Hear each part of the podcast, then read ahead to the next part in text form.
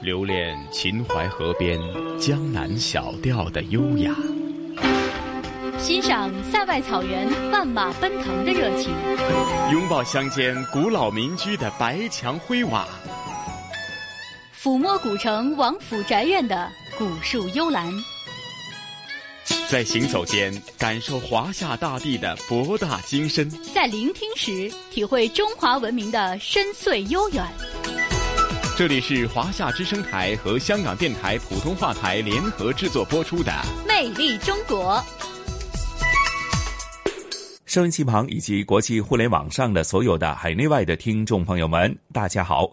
欢迎大家又准时收听由中央人民广播电台、华夏之声、香港之声和香港电台普通话台联合为大家制作的《魅力中国》。我是普通话台的节目主持陈曦。我是中央人民广播电台的节目主持人小康，小康你好，晨曦你好，是咱们今天的《魅力中国》继续是延续咱们近期的一个专题节目，就是文化探源的风云两汉。那今天会讲哪方面的一些风云两汉当中的引人瞩目的一些事件，或者一些呃特有的一些在两汉当中的一些呃事情呢？嗯，今天呢，我们要讲的就是风云两汉中的乐府清流。那乐府呢，其实是汉代王朝建立的一个管理音乐的宫廷官署。它呢，最早是始于秦代，到了汉时呢，还是沿用了秦时的名称。汉王朝呢，在汉武帝时呢，是正式的设立了乐府，主要是掌管音乐，并监管搜集各地的民歌，配上音乐，便于在朝廷宴饮或者祭祀时演唱。乐府搜集演唱的诗歌呢，被称为乐府诗，或者是直接就简称为了乐府。那汉乐府呢，也是继《诗经》之后，古代民歌的又一次的大汇集。不同于《诗经》呢，它开创了诗歌现实主义的新风。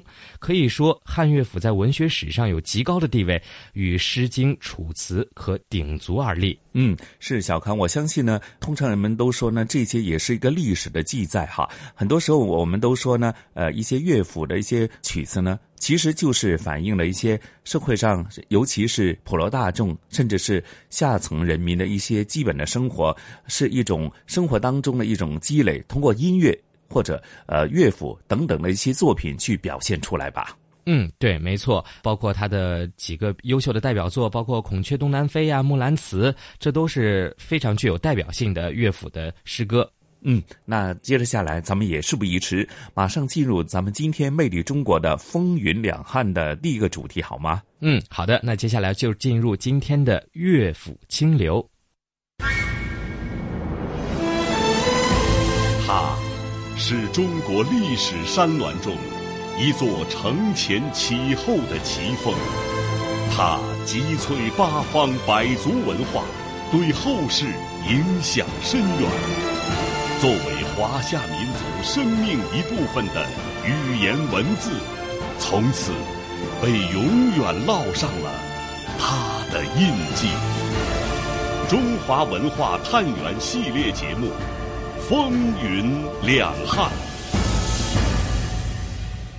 乐府清流。What is his name? They say he's Mulan. Son of General what? Silver River. Do you see my dear family below? Tell them I have fought many battles for China and our beloved Khan. 这是好莱坞的动画电影《花木兰》。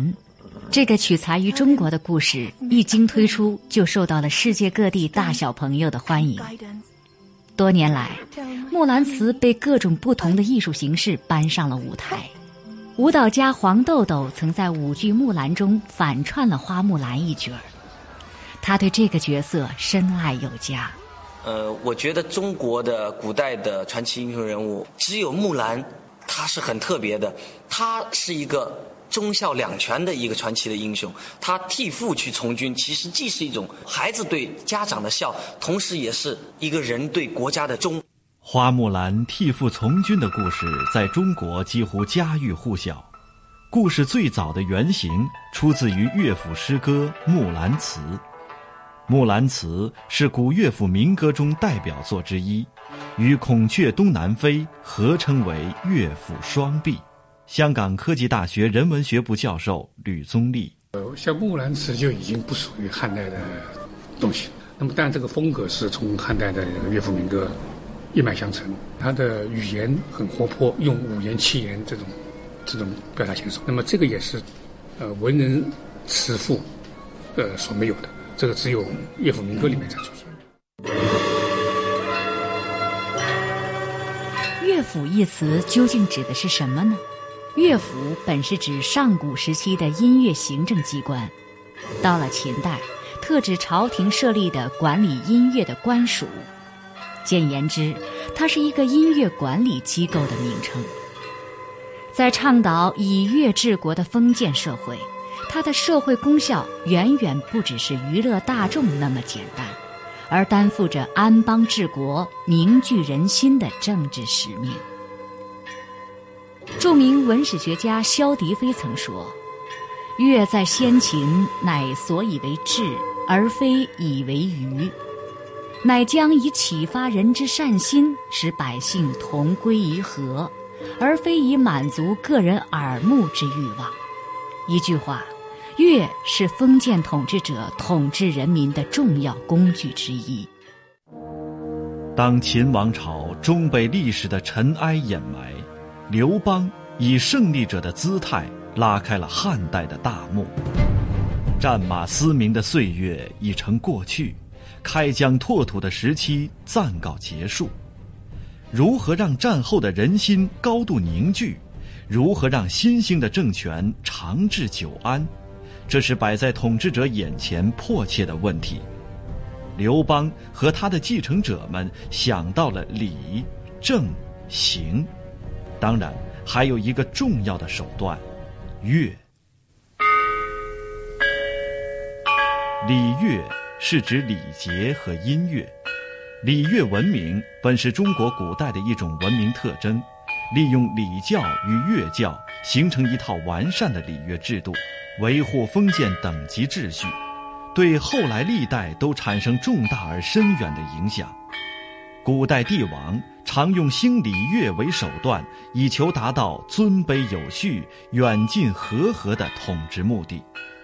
东周时代仍是诸侯争霸、战火频仍的乱世，礼乐制度逐步失去了生存的土壤，而被列国纷纷弃之如敝屣，史称“礼坏乐崩”。但正是在这一礼坏乐崩的时代。礼乐作为一项基本政治制度的价值，得到了包括孔子在内的各类有识之士的思考和重新认识。基于此，礼乐制度才能在汉初重登政治舞台，并延绵两千多年而不衰。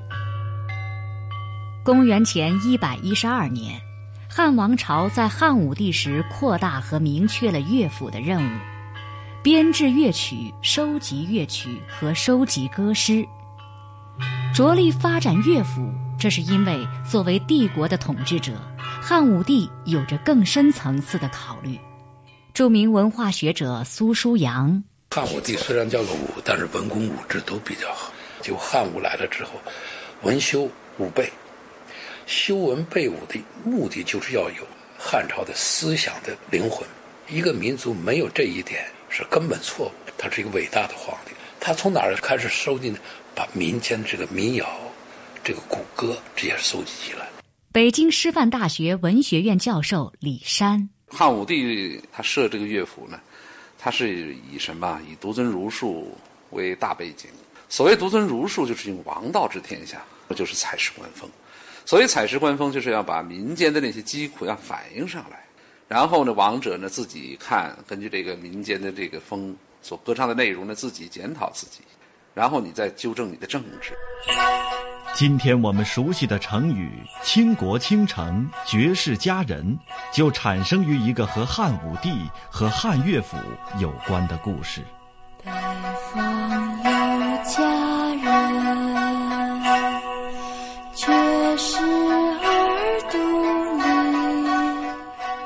在二零零四年，香港与内地演员共同演绎的电影《十面埋伏》中，章子怡所扮演的小妹演唱的这首《佳人曲》，便是一首著名的汉乐府。两汉文学研究专家《说乐府》一书作者王一娟。李延年呢，当时是汉武帝任用的一个叫协律都尉吧，他是就是乐府机构的相当于一个负责人，经常创作一些新的乐府的歌诗，和凡是听到他的这些歌唱的，都特别受感动。这个最著名的这首歌叫做《李延年歌》。假如在你的生活当中，你是怎么样去赞美一个，比如说你认为的很漂亮的人呢？哈，李延年他是这么写的，他说在辽阔的北方有许多美丽的人，但是这位佳人呢却与众不同，孤傲又冷艳。啊，为了能够呃让他看一眼呢，有人愿意放弃一座城市；为了得到他的垂青呢，有人愿意把王位放弃。但是即使你愿意放弃整整个城市和国家，也不见得能。见到这样一位美人，那李延年呢，就通过这样一种形式，把对女人的赞美提升到了一个极致。因为这个汉武帝呢，他有很好的文学和音乐的素养。汉武帝听到以后呢，非常感动，他很就生出一种很向往的这种感情，就说：“哎呀，去哪里去找这样的人呢？”身边的人于是就趁机向他推荐，说李延年有个妹妹，跟这位佳人有一比。呃，于是呢，汉武帝非常高兴，就要召见了李延年的妹妹。后来，李延年的妹妹呢，就成了皇帝的爱妃，呃，李夫人。就是因为一首，呃，乐府吧，成就了一位佳人，而且也使这个李延年的作品流传到今天。《佳人曲》这首作品不仅改变了李延年和李夫人的命运，也由此拉开了汉乐府兴起的序幕。从这时起，“乐府”一词。慢慢褪去了机构的含义，逐渐演变成为了一种文学题材的名称，一种能唱的文学。正是因为与音乐有着天然的血缘，乐府的吟唱在汉代一度成为流行风尚。无论是在高高的庙堂，还是在辽阔的乡野；无论是在北风卷地的沙场，还是在情思旖旎的闺房。都回荡着乐府的音响。作为一种文学题材的乐府，有着怎样的含义？王一娟女士做了这样的解读：乐府其实它是一种文学题材，就像我们一提起来古代文学，说唐诗、宋词，那么汉代就是乐府。乐府的含义呢，有广义和狭义之分。嗯，就狭义的乐府来说呢，它是指的是能够御乐的歌诗，也就是说是它有曲谱能歌唱，相当于今天的歌曲。嗯，还有一个就是广义的乐府，就是广义的乐府是说除了能够入乐的歌诗之外呢，啊，有一些虽然不入乐，就是不能歌唱，但在形式上呢还有乐府的特点，还有有一些是直接或者间接的模仿乐府的作品，都可以称之为呃乐府。敢于哀乐。源势而发是乐府最大的特点，正是因为如此，我们能从不同的乐府种类中组合出一幅徐徐展开的汉代社会风情画。汉乐府中有描写社会现状、泪与痛的《十五从军征》，抒发两性情感爱与恨的《白头吟》，感叹家庭生活苦与悲的《孔雀东南飞》。记录汉代文人行与思的《长歌行》。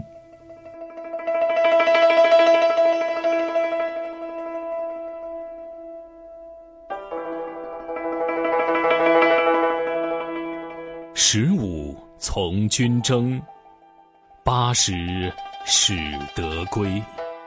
道逢乡里人，家中有阿谁？遥看是君家。松柏冢累累。十五从军征描绘了一个在外征战的老兵返乡途中与到家之后的种种场景，抒发了老兵少小离家老大回的情感。全诗只字不提还乡老兵在数十年从军生涯中所经历的征戍情景。而仅截取他归乡后，亲人皆亡，家园荒芜，一个人孤苦伶仃、苟延残喘、生不如死的悲惨生活遭遇加以集中描写。短短八十个字，蕴含的社会人生内容极其丰富。社会的黑暗不公，统治者的冷酷无情，战乱的连绵不断。以及一幕幕生离死别、家破人亡的惨剧，尽在其中，任凭读者去体会、去联想。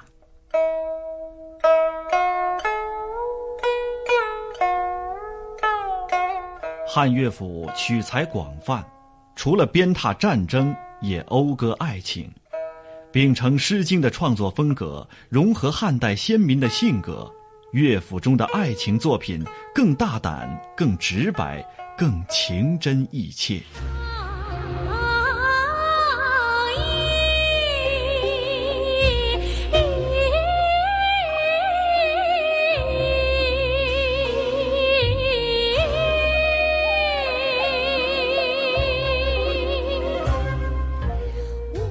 上爷是一首情歌，是女主人公忠贞爱情的自誓之词。女主人公自山无棱一句以下，连用五种绝无可能的景象来表明自己生死不渝的爱，深情炽烈，想象奇绝。上爷情感真挚，气势豪放，表达了想要突破封建礼教的女性真实情感，被誉为短章中神品。汉乐府《白头吟》讲述的是蜀地巨商卓王孙的女儿卓文君，聪明美丽，有文采，通音乐。双居在家时，与司马相如相爱私奔。相如因生计艰难，曾得到卓王孙的资助。司马相如得势后，准备娶茂陵的一个女子为妾。卓文君得知，就写了一首《白头吟》给他，表达自己的哀怨之情。相如因此打消了娶妾的念头，后世多用此调写妇女的被遗弃。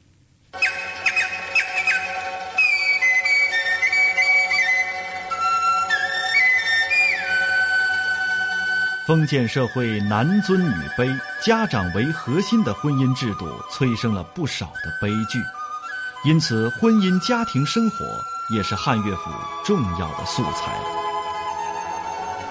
孔雀东南飞，五里一徘徊。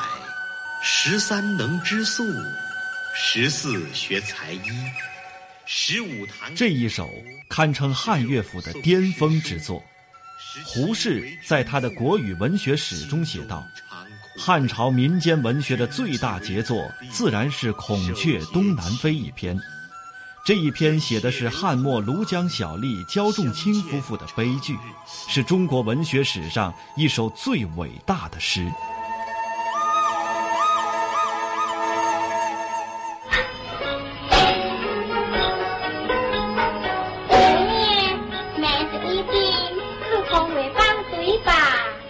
这是由四强影业公司于一九五六年出品的香港电影《孔雀东南飞》。因为年代久远，电影画面还是黑白的，音质也有一些损耗，但是我们依然能够透过这样的影片感受到穿越历史的时空，乐府所表现的那样一个爱情悲剧故事，依然能够在一千多年后深深打动观众的心。《孔雀东南飞》讲述的是东汉建安年间。才貌双全的刘兰芝和庐江小吏焦仲卿真诚相爱，可婆婆焦母因种种原因对刘兰芝百般刁难，兰芝毅然请归。仲卿向母求情无效，夫妻只好话别，双双是天不相负。兰芝回到娘家，慕名求婚者接踵而来，先是县令替子求婚，后是太守遣城为媒。兰芝因与众卿有约，断然拒绝。然而其兄恶言相向，兰芝不得已应允太守家婚事。众卿闻便赶来，夫妻约定：在天愿作比翼鸟，在地愿为连理枝。兰芝出嫁的喜庆之日，刘娇二人双双命赴黄泉，成为千古绝唱。《孔雀东南飞》，它以现实主义的表现手法，记录了一千七百年前人民的真实的感情，而它的故事原型素材就是通过采风从民间得来。通过有个性的人物对话，塑造了鲜明的人物形象，是《孔雀东南飞》最大的艺术成就。古诗源》卷四，沈德潜说：“此乃古今第一首长诗也，淋淋漓漓，反反复复，杂数十数人口中语，而各笑其声音面目，岂非画工之笔？”《孔雀东南飞》中出现的人物群像，更是个个笑其生情。刘兰芝的刚强，焦仲卿的忠厚，焦母的蛮横，刘兄的势利眼，以及太守府求婚使者的傲慢，无不刻画的惟妙惟肖，入木三分。诗人在塑造人物形象时，运用了个性化的对话，注意细节描写，善于利用环境或景物来做衬托。香港科技大学人文学部教授吕宗立，以前我这个在美国念书，有一位老师，他曾经说过，说这个中国正规的这个诗词是不讲夫妻感情的，如果讲男女，往往是拿男女作为一种象征来，实际上是谈政治，就好像楚辞里面这个屈原的，他讲这种这个男女之爱，实际上是表达他跟楚怀王之间的这个这个关系。真正讲爱情、讲男女之间的感情的，是在乐府民歌里面这个传统里面，这个从汉代出现。那你像《孔雀东南飞》，这个是讲夫妻之间，这种都是这个汉就汉乐府以后，包括古诗十九首，慢慢慢慢流传出来的。二零零一年，中国大百科全书出版社出版的《不列颠百科全书》将《孔雀东南飞》作为一个词条收入该书第九卷。书中称，《孔雀东南飞》英语作 “Southeast the Peacock Flies”，中国东汉乐府民歌中的长篇叙事诗，原体古诗为焦仲卿七作，后人多用原诗首句拟题作《孔雀东南飞》，通过这幕悲剧抨击封建礼教对纯真爱情的扼杀，歌颂忠贞的爱情。故事后来改编为各种剧本，传颂不衰。除了婚姻爱情，我们还能在汉乐府里找到汉代文人的所思所想。如果说文人们在汉大赋里多是铺陈他们治国平天下的政治理想，那么他们在汉乐府里则是抒发自己的世俗情怀。青青园中葵。朝露待日晞，阳春布德泽，万物生光辉。常恐秋节至，焜黄花叶衰。百川到东海。何时复西归？少壮不努力，老大徒伤悲。在为数不少的乐府民歌中，表现了汉代文人对生命短促、人生无常的悲叹，这是珍爱美好生命而发出的由衷感慨。《长歌行》用朝露一夕、花叶秋落、流水东去，比喻生命的短暂和一去不返，由此涌出“少壮不努力，老大徒伤悲”的千古绝唱；而《怨歌行》《西门行》则流露出及时行乐的消极思想。这些由伤感悲秋而抒发出的不同人生态度，不能不引起我们对生命价值的喟叹。和沉思。您正在收听的是《风云两汉》第五集《乐府清流》。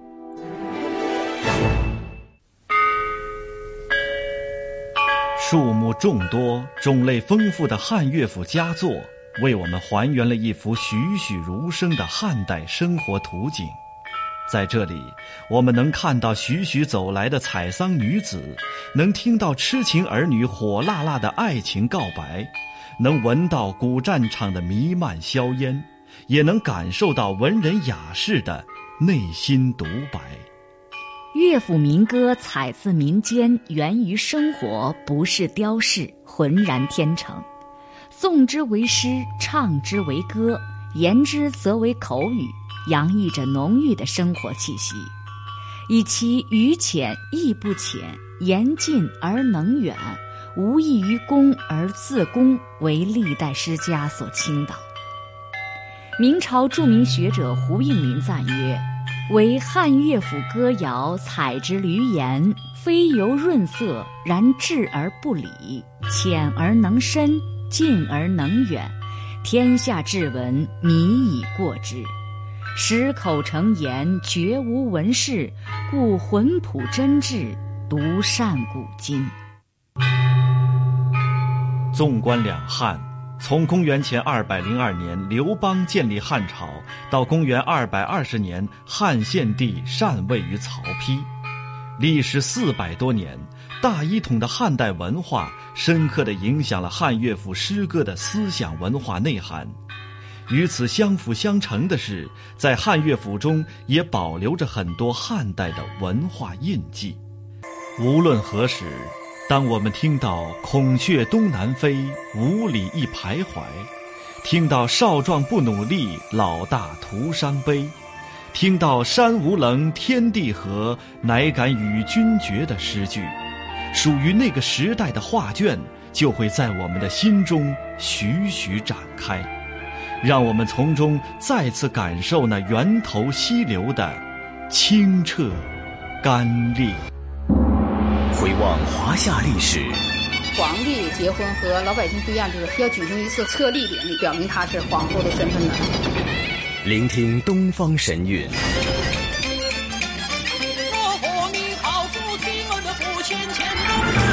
探寻本土文化。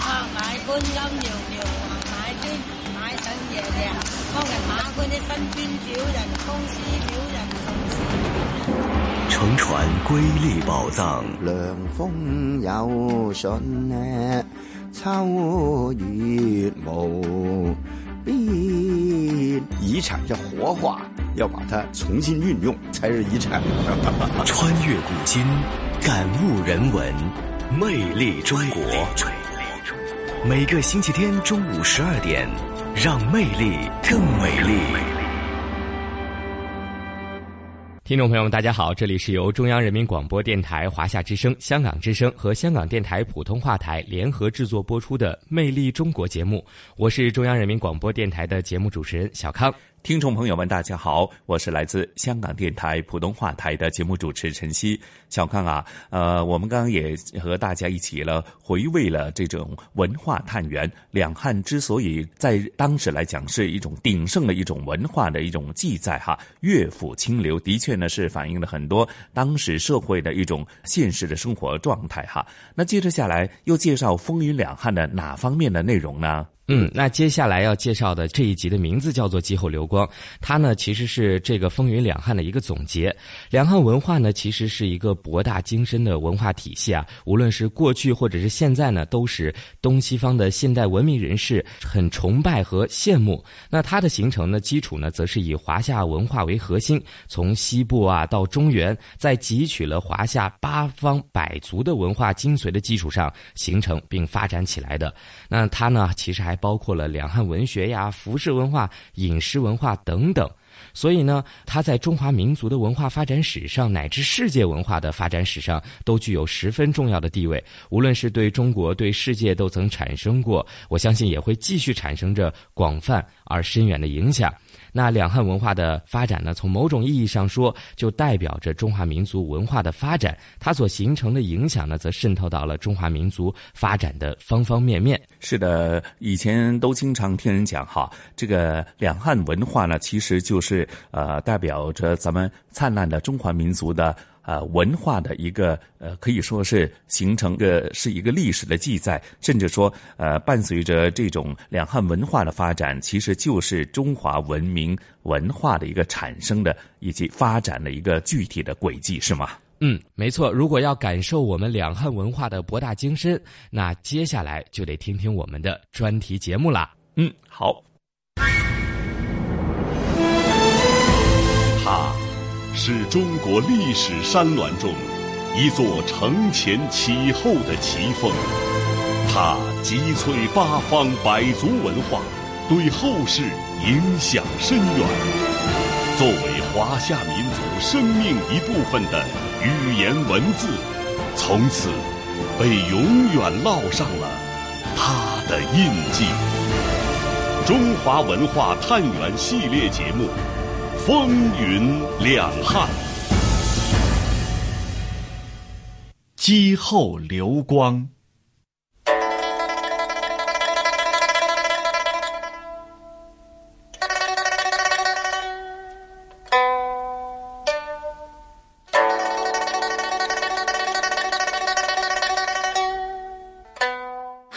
的衣服，呃，对我来说，我自己很喜欢。哎，我还记得那袖子是比较大一点的的那种，就是应该是汉代的特点吧。还有那个领，就是那个比较，呃，高一点的，可是，嗯，穿起来就很很挺的那一种，让人家感觉到很有精神的那一种的感觉。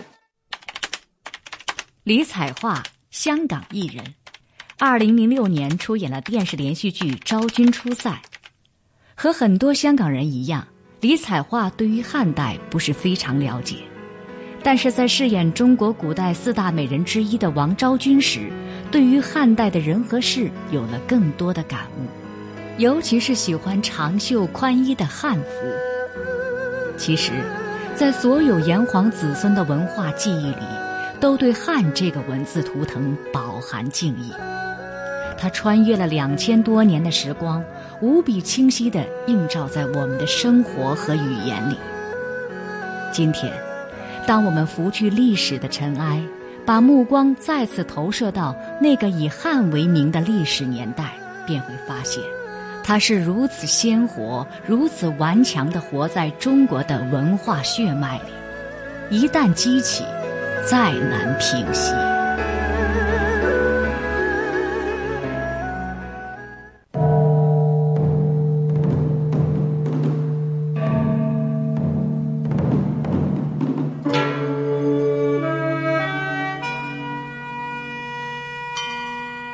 汉代以前，中国历史经历了夏、商、周等历史阶段。中国的文化在春秋战国时代通过百家争鸣，到达了第一个巅峰。回溯那个时代，文人士大夫不仅在学术上可以自由地发表言论，在政治地位上也得到了空前的尊重。君主大臣求贤若渴，仰视成风。诸子百家周游列国，进言劝谏。后来，西汉思想家董仲舒提出了“诸不在六艺之科，孔子之术者，皆绝其道，勿使并进”。这个观点被后人概括为“罢黜百家，独尊儒术”。汉武帝付诸实施以后，“罢黜百家，独尊儒术”就成了一项思想统治政策。整顿改革礼乐，建立乐府官署。事实上，礼仪制度本身就属于文化的一种表现形式。儒家并不是礼仪制度的唯一诠释者。那么，汉朝的礼仪制度对后世有哪些重要的遗存和体现呢？香港科技大学人文学部教授吕宗立，我们知道这个西汉初年。汉高祖并不在乎礼仪制度，那么后来这个当当皇帝以后，觉得这个朝廷里面没有没有一个制度，没有一个那个规矩，那么所以就后来就让让苏孙通出来帮他这个整理一套礼仪制度。而苏孙通并不是真正的儒家的一个正统的代表人物，他并不是孔子、孟子这个只是这这个传统的，大概应该是到。董仲舒建议以后，儒家就立五经博士。那么礼五经博士里面，五经里面其中就是关于礼，礼是其中一家。那么在这个情况下面，这个汉代的儒学者学者里面有一批人是专门研究礼仪，他们就整理了先秦的文献文献。那么这样就才是我们现在所谓三礼，这个仪礼、礼记、周礼。那周礼我们现在没有存本，那个是后来人重新编辑的。那么现在看来，就比较早的原貌的是是礼礼，再然后是礼记。仪礼礼记都是以先秦的，就是特别是周代的礼仪制度为基础，然后经过春秋战国加了进行了调整，到汉代也做了调整，慢慢慢慢的归纳出来。所以他讲的是先秦的制度，但是实际上这些文本都是汉代形成的。那么这一套礼礼仪制度汉以后，我们没有别的参考，我们就得参考这套东西。所以包括甚至包括这个。宋代的新儒家，他们周初期他们重新整理这个这个礼仪制度，他们也是根据这个东西。那么民间，你像到明清，各个大这个南方很多大家族，他们都有一些家规，都有一些这个祭祀仪仪式，这些基本也都根据，特别是仪礼和礼礼记的这个这个内容。所以从这个角度来讲，汉代。这个形成的这套礼仪制度，对儒家影响很大，对中国传统文化影响也非常大。坐落在汉文化重要发源地今天徐州市的江苏师范大学，在内地首次举办了着汉服硕士毕业典礼，这也正是汉朝礼仪制度的一种延续。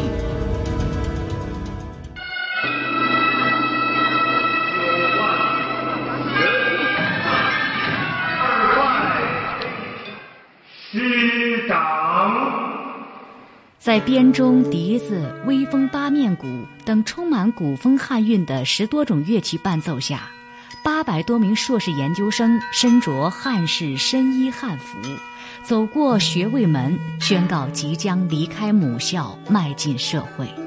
穿汉服、奏汉乐、行汉礼，这种别出心裁的形式，正是借鉴传统儒学的精华部分，弘扬传统文化。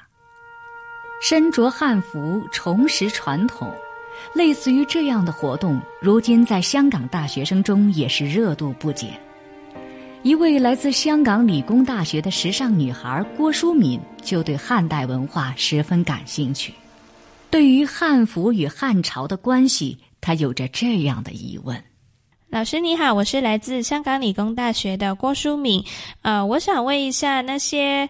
呃，汉服都是起源于汉朝的吗？香港科技大学人文学部教授吕宗立，我们现在所说的汉服呢，实际上是比较笼统的说法，就是指汉族的服饰风格，不是在严格意义上说是汉代的服饰。呃，汉代服饰一般呃，男性是穿僧衣的，就是那个上下连体，然后那个绕着绕着一圈，然后有三角这个边这个。绑用绳子绑绑住，袍服是以前是作为内衣，那是到唐代以后才开始作为外衣来穿。那现在呢，穿僧衣的和穿袍服的可以同时出现，包括女性，女性也是汉代是穿僧衣，呃，唐代是有穿那个高裙，呃，宋代是襦和短裙，明代都不一样。所以我我的理解是，应该是指汉族的传统服饰。所以说汉服呢，无非是或者说我们汉人汉族人，其实古人没有这样说法。嗯，古人到唐朝就是唐人，到宋就是宋人，到明就是明人，没有从头到尾大家都说是汉人，这是应该是民国以后的说法。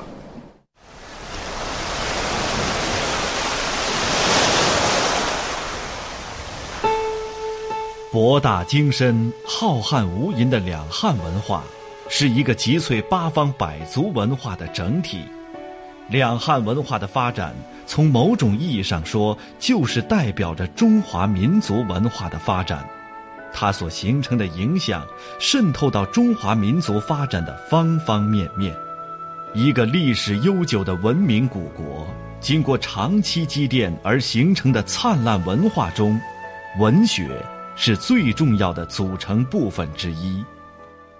功成佳会兮，似醉长沙；侧闻屈原兮，自沉汨罗。早拓香流兮，静调先生。我们听到的这首由汉代文学家贾谊创作的《吊屈原赋》，是汉初文坛的一颗璀璨明珠。这首以骚体写成的抒怀之作，也是汉代人最早的调屈之作，开汉代词赋家追怀屈原的先例。词清而理哀。南北朝时期文学家刘勰对《吊屈原赋》的这一评价，的确是中肯之语，也道出了贾谊这篇短赋被历代文人心目首追的原因。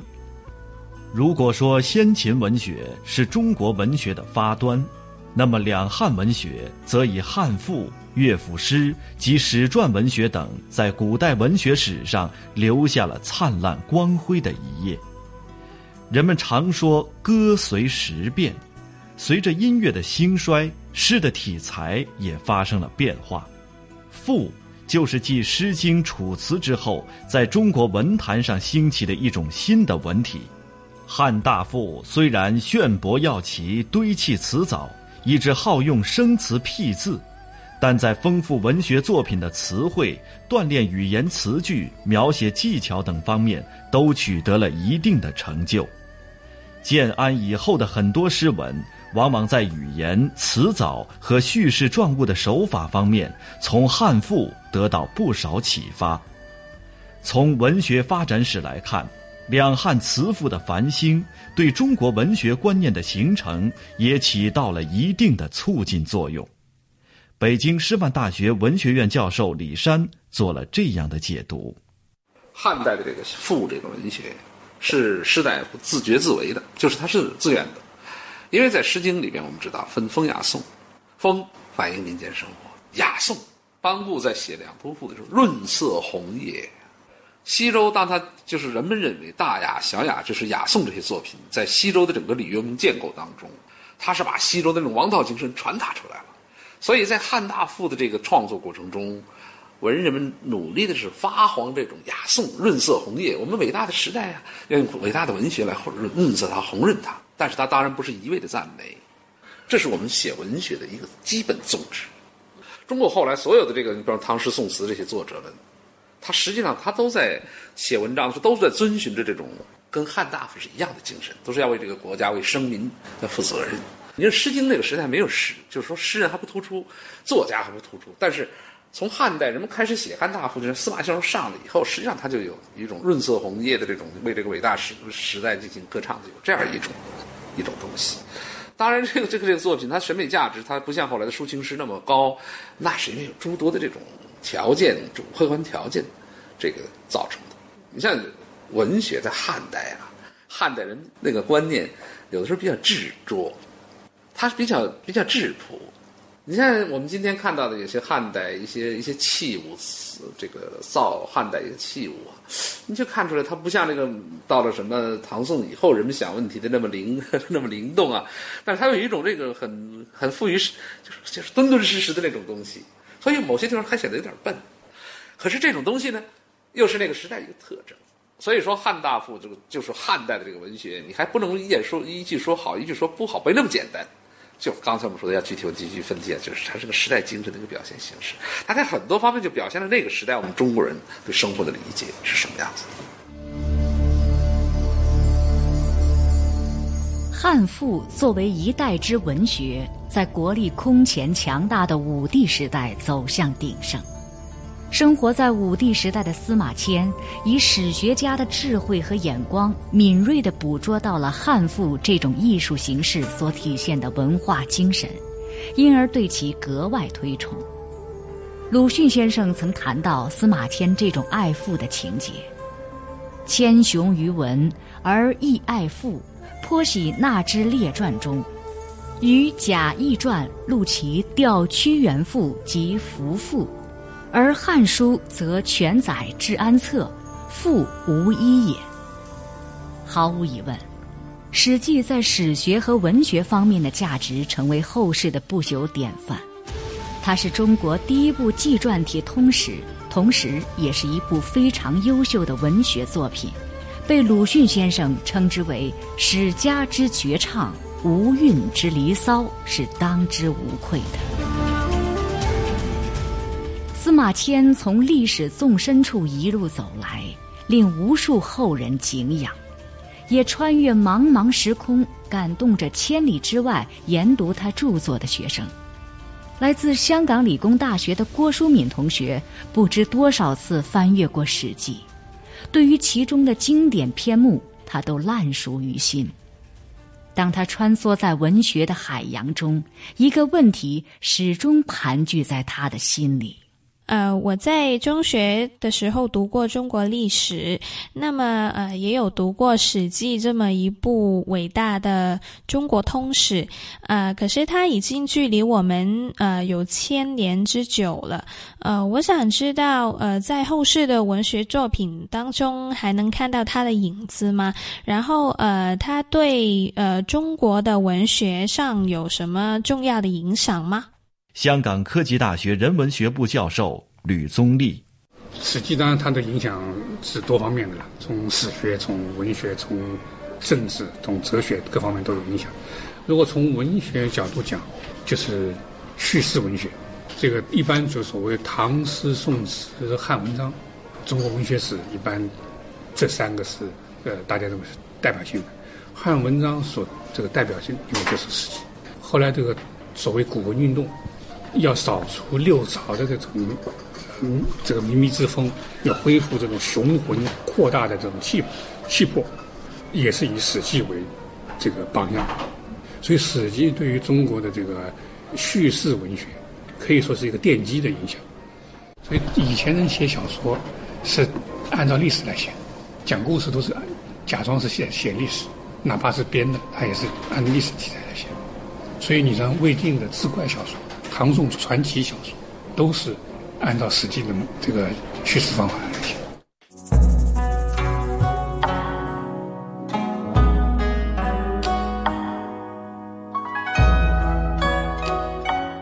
可以说，两汉文学在统治者的大力支持下蓬勃发展，无论是作家的文学素养。还是作品的数量、种类、思想深度和艺术水平都有极大的成就，为后世的文学在价值取向、审美风尚、文学样式等诸多方面树立了典范。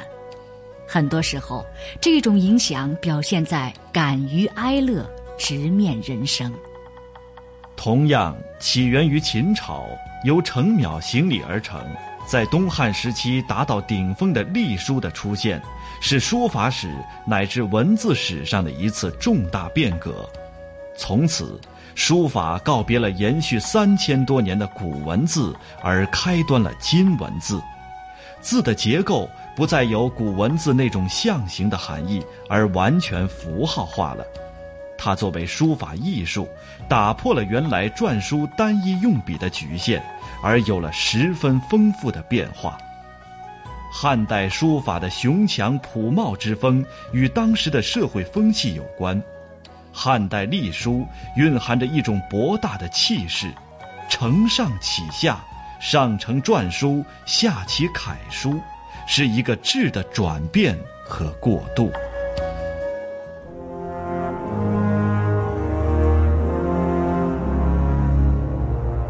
何言乎？王正月，大一统也。王者受命，至正月，以统天下，令万物无不一一皆奉之，以为始。故言大一统也。这正是以董仲舒为代表的西汉主流学派《公羊传》隐公元年中对于大一统的诠释。但作为一种定于一的政治文化理念和追求，它是一种拥有无限向心力的心声，一种积极开拓、奋发向上的气魄，一种兼收并蓄、包容一切的胸怀。大一统，让我们的民族从分散归至凝聚，就算经历再多劫难，心中仍有一个祖国的轮廓。为什么偏偏是中国人创造了中华大一统的奇迹？凡是存在的现象，必然有其存在的缘由。大一统体现了中华民族文化的心理，是融合和汲取了各种类型文化精髓的大一统文化。大一统在中国之所以一成不变。一个重要的原因是，从古至今，一直有许多中国人热爱推崇大一统。唐朝大诗人李白曾赞叹道：“秦皇扫六合，虎视何雄哉！”明朝文学家李治在藏书中尊始皇为千古一帝。随着时间的推移，大一统的逻辑中派生出来的许多观念，使得大一统在中国人的心灵中扎下根来。中国人对大一统形成了精神上的依赖，而此后中国的政治思想发展进入了一个新的纪元。汉字、汉语、汉文化，在悠悠历史岁月中交流融合，去粗取精，去伪存真，进而形成一种新的文化类型。特别是经历了秦始皇、汉高祖两次大一统的荡涤之后，基本上形成了一种新的文化雏形。经过汉代文帝、景帝、武帝的实践锤炼，使之成为较为稳定的民族文化。风云变幻，日月交替。正如一些专家学者所说，今天的我们越是远离两汉时期，越发觉得历史的珍贵，从历史中汲取精华，古为今用。风云两汉，积后流光。是的，这里还是由中央人民广播电台、华夏之声和香港之声以及香港电台普通话台联合为大家制作的《魅力中国》。小康啊，咱们今天《魅力中国》有关于风云两汉的两个主题呢，啊，到这呢也暂告一个段落。那咱们今天《魅力中国》的节目时间也暂告一个段落了。嗯，没错，这一期的节目呢，到这里呢就要跟大家说再见了。我感觉时间也是过得非常的快。那这一期呢，我们回顾了汉朝的乐府，还有我们一个汉朝文化的总结，收获可谓是非常的大。嗯，那小康和晨曦约定大家下星期同样的《魅力中国》的节目时间呢，带给大家更具体丰富的节目内容。好，约定大家下星期同样的节目时间，咱们约定了，不见不散，不见不散。